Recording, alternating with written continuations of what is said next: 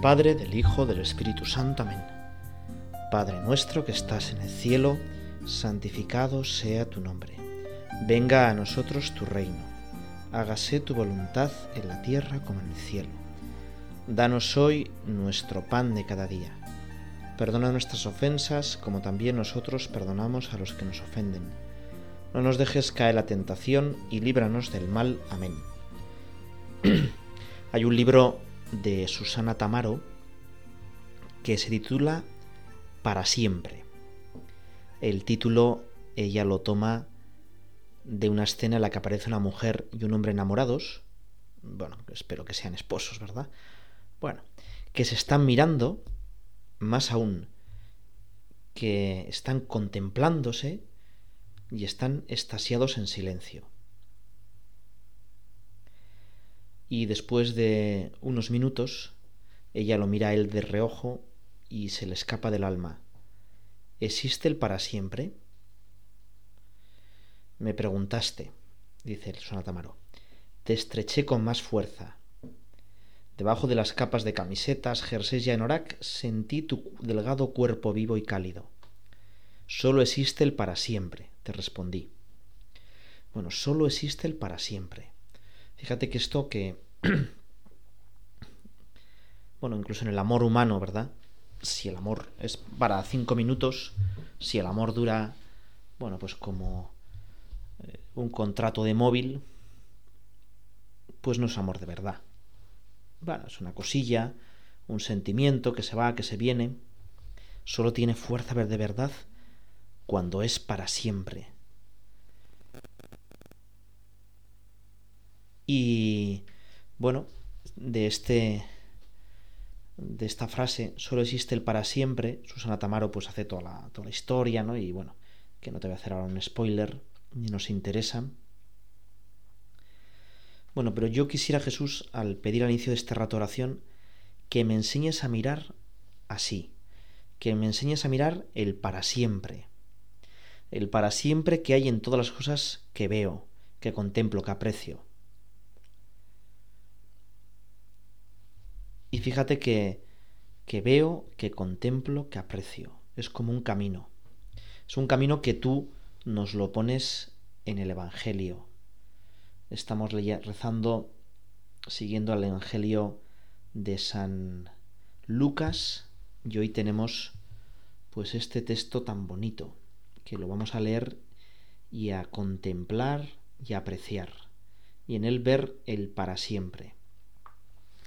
Tomando aparte a los doce, Jesús les dijo, Mirad, subimos a Jerusalén, se cumplirán todas las cosas que están escritas por medio de los profetas acerca del Hijo del Hombre. Pues será entregado a los gentiles, y será objeto de burla, afrentado y escupido, y después de azotarle le matarán, y al tercer día resucitará. Pero ellos no comprendieron nada de esto, porque les estaba encubierto y no entendían lo que les decía.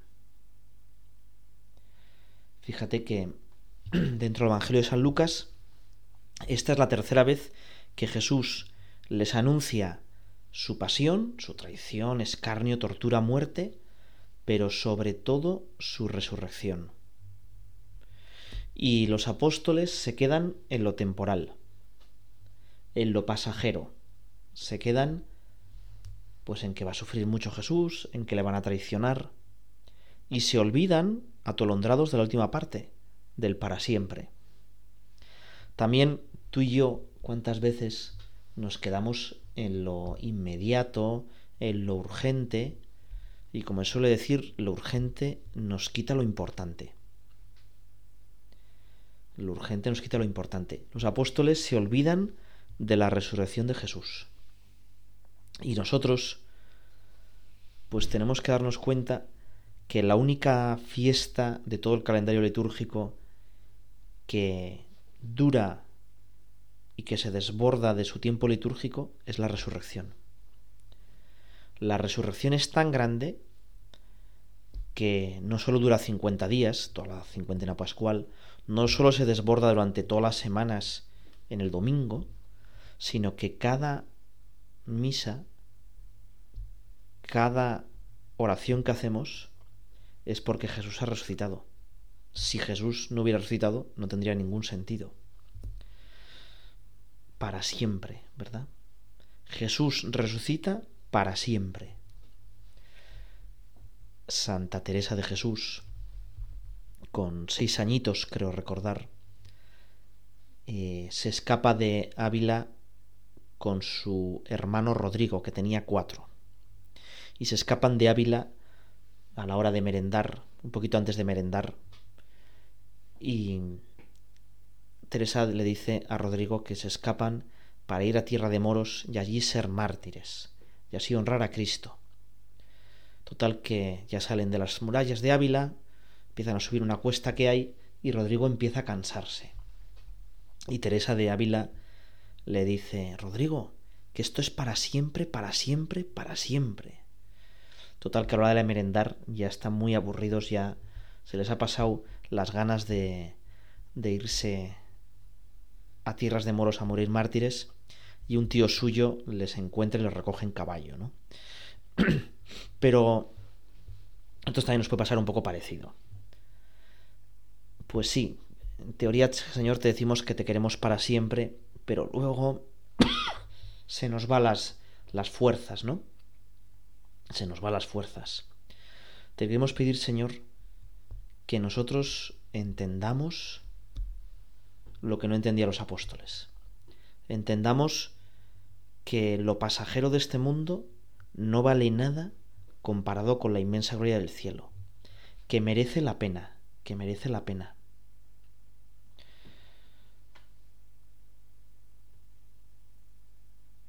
Que Jesús les anuncia por tres veces que va a morir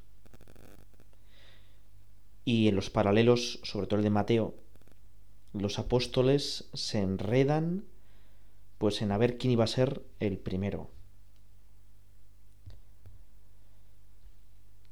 Yo no sé si hubiera estado en ese momento al oír esas palabras, quizá no entendería muy bien ese para siempre la resurrección, pero pues se me encogería un poco el corazón, ¿no? Y pues me saldría estar más cerca de Jesús, escucharlo un poco más. Bueno, igual no, ¿verdad? Igual no. Igual como los apóstoles me hubieran enredado en una discusión egoísta acerca de a ver quién iba a ser el primero, ¿no? El primero.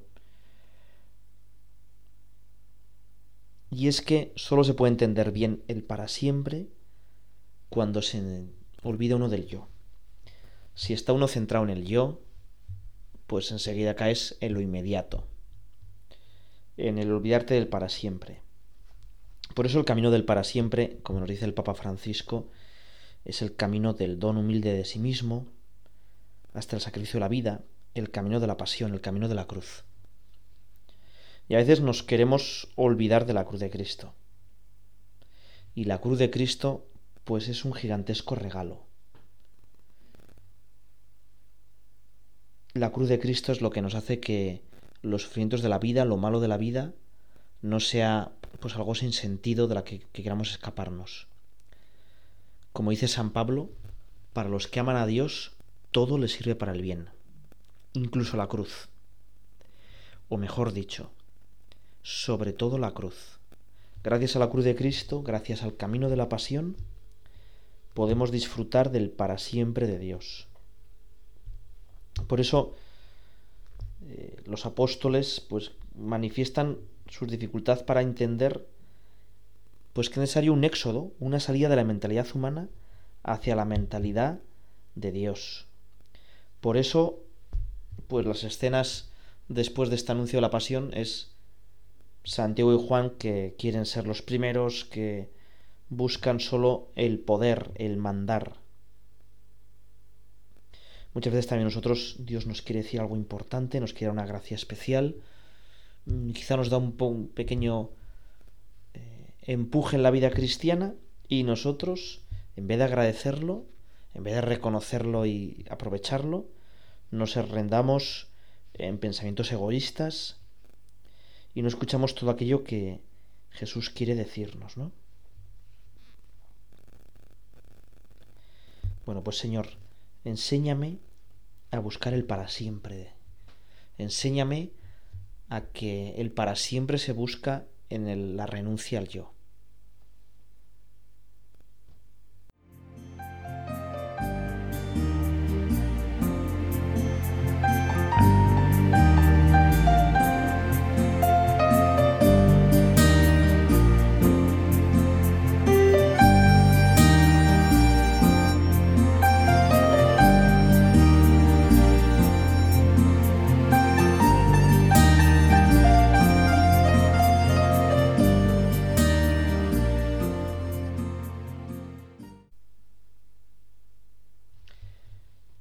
Caminaba Jesús por el camino, en su jornada venía de Jericó, cuando un grito repentino de su caminar lo desvió. Jesús, hijo de David, ten compasión de mí. Era un ciego por diosero, que clamaba por piedad, y lo escucha Jesús el viajero, lo detiene su bondad. Jesús, hijo de David, ten compasión de mí. Jesús en su compasión le dijo muy certero, para darnos otra lección, traedme al pordiosero. Pordiosero, ciego y desvalido, todos lo miraban remilgosos, preguntándose, ¿por qué hace tanto ruido un ciego tan espantoso? Jesús, hijo de David, ten compasión de mí. Hazme un grandísimo bien, Bartimeo, dijo Jesús, y lo miraban con desdén, nunca había visto la luz. Jesús lo engrandeció. Traedlo aquí a mi lado. Y con fuerza así le habló. Abre tus ojos, estás sanado. Vete, tu fe te ha salvado. Pero Bartimeo se quedó, para seguir siempre a su lado, y ya nunca se marchó. Jesús Rey, en hombre convertido, el que en un sucio pesebre nació. Estuviste siempre al lado del desvalido, y al lado del leproso caminó. Jesús, ten piedad de mi ceguera, la que nace en nuestra mente, del orgullo que desespera, que nos hace diferente. Bueno, pues esta poesía nos cuenta lo que sigue en San Lucas a este anuncio de la pasión. Jesús que abre los ojos, que abre los ojos a Bartimeo. No sé a ti, a mí es uno de, de mis milagros preferidos, ¿no? Y la verdad es que es un milagro como muy catequético, ¿verdad? Algunos padres de la Iglesia señalan que este Bartimeo, que está a las puertas de Jericó pidiendo, pues es imagen de quien desconoce la claridad de la luz eterna.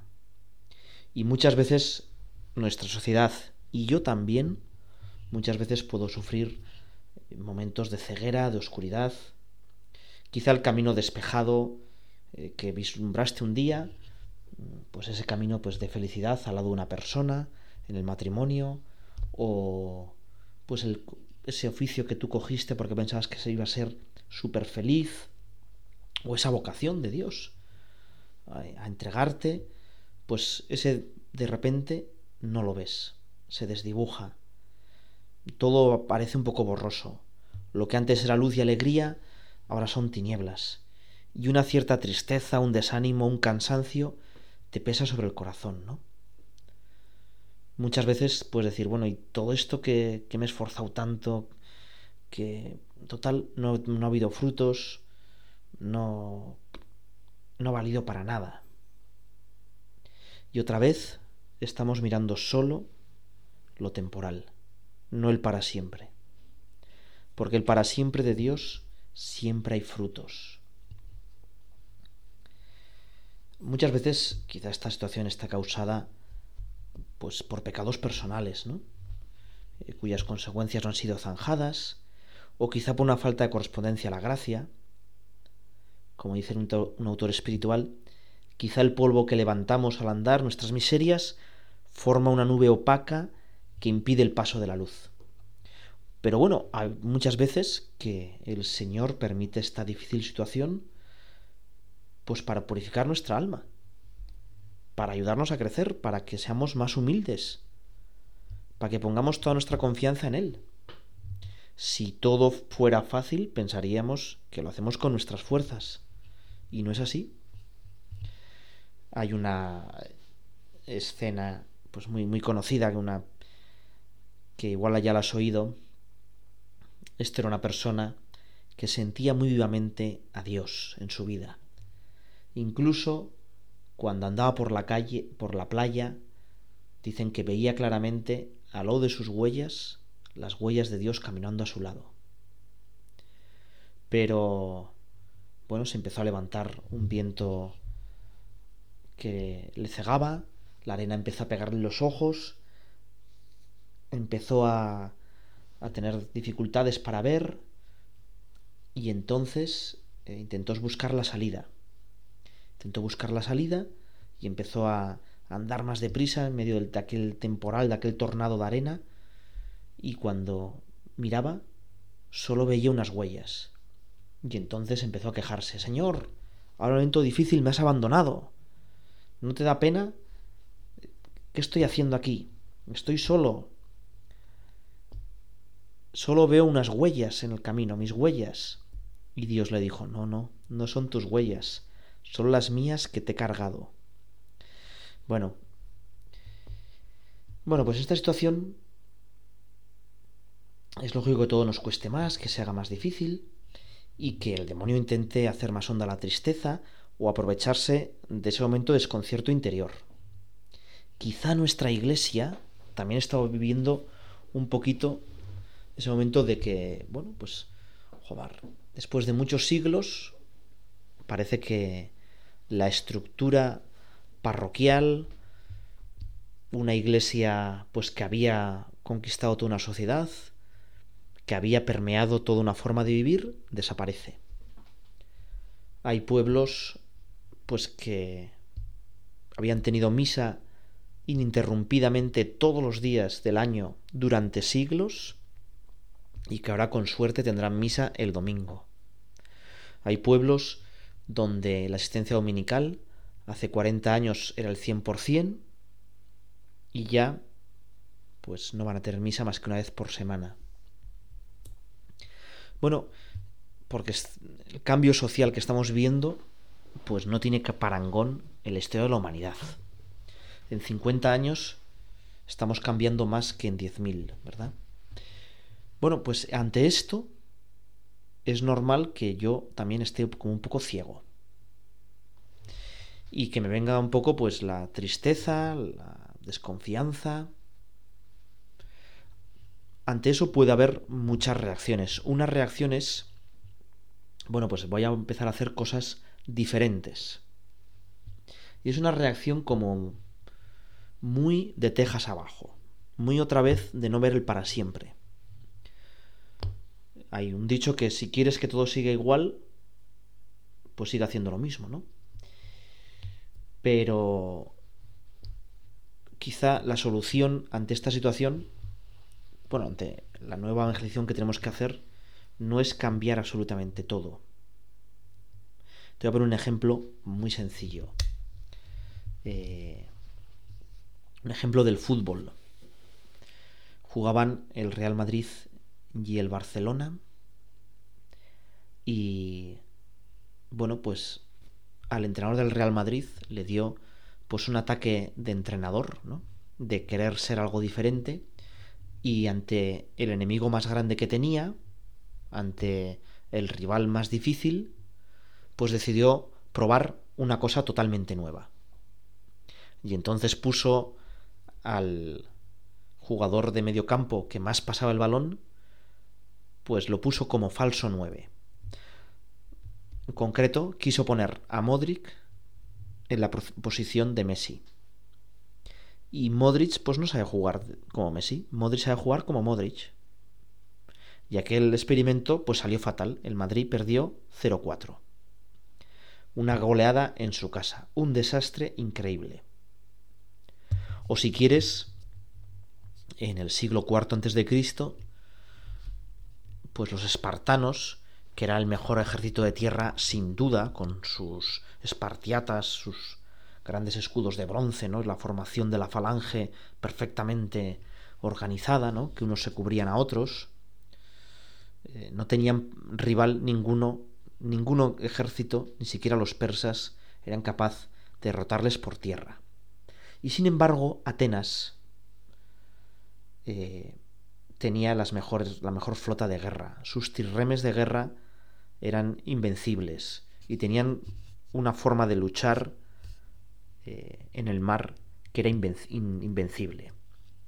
Y Atenas y Esparta chocan la guerra del, Peloponeso, que dura 30 años, y ya eh, después de muchos episodios, los espartanos quieren acabar con la guerra y entonces decir, deciden hacer algo nuevo. Dicen, vamos a atacar por mar. Seguro que nos esperan que nosotros vamos a atacar por mar. Bueno, el resultado es que, los espartanos por mar, pues no lo sabían, no sabían hacer. Hicieron algo nuevo para obtener nuevos resultados, pero lo hicieron muy mal. ¿Y por qué digo esto? Porque la Iglesia, ante la, pues esta dificultad, ante esta ceguera, lo que tenemos que hacer es hacer lo que sabemos, pero muy bien. No embarcarnos en nuevas cosas, ¿no? Algunos aspiran a que la Iglesia sea como una reedición del protestantismo. Y quieren repetir lo que han hecho mal los protestantes, que todavía va menos gente a misa que nosotros, pues repetirlo. Esto lo que tenemos que hacer es agarrarnos a Jesucristo, agarrarnos a nuestra tradición, a los sacramentos, y no a como Esparta, pues probar cosas nuevas que total no vamos a ver, ¿verdad? Bueno, le pedimos también al Señor que la Iglesia vea. Estamos ahora en un camino de sínodo, que vea, pero para siempre. Muchas de las propuestas del sínodo, no sé si las ha seguido por la prensa, y bueno, pues son como propuestas a corto plazo. Adecuarnos a las necesidades del mundo. No creo que sean propuestas del para siempre, metidos en la tradición de la Iglesia, ¿verdad? Vamos a pedir que, sobre todo nuestros pastores, el Papa, los obispos, los párrocos y tanta gente buena, pues veamos el para siempre de Dios. Y con el ciego Bartimeo le digamos, Señor, que vea, que vea qué vamos a hacer ante la nueva evangelización, que vea cómo evangelizar más, que vea cómo tanta gente que se ha apartado de ti, tanta gente que pues ya no cree, que se ha quedado solo lo material, que ya no ve el para siempre, ¿qué vamos a hacer con ellos? ¿Cómo vamos a traerles? Sin perder lo principal, sin hacer cosas raras como el Madrid eh, contra el Barça o como los espartanos frente a Atenas, con lo nuestro, pero de nueva manera. Juan Pablo II habla de de la nueva evangelización, no nueva en sus contenidos, pero sí en sus métodos y en su ardor. El Papa Francisco habla de salir a las periferias, de abajarnos y compartir las periferias de la vida. Bueno, igual que Jesucristo se abaja para levantar a este mendigo.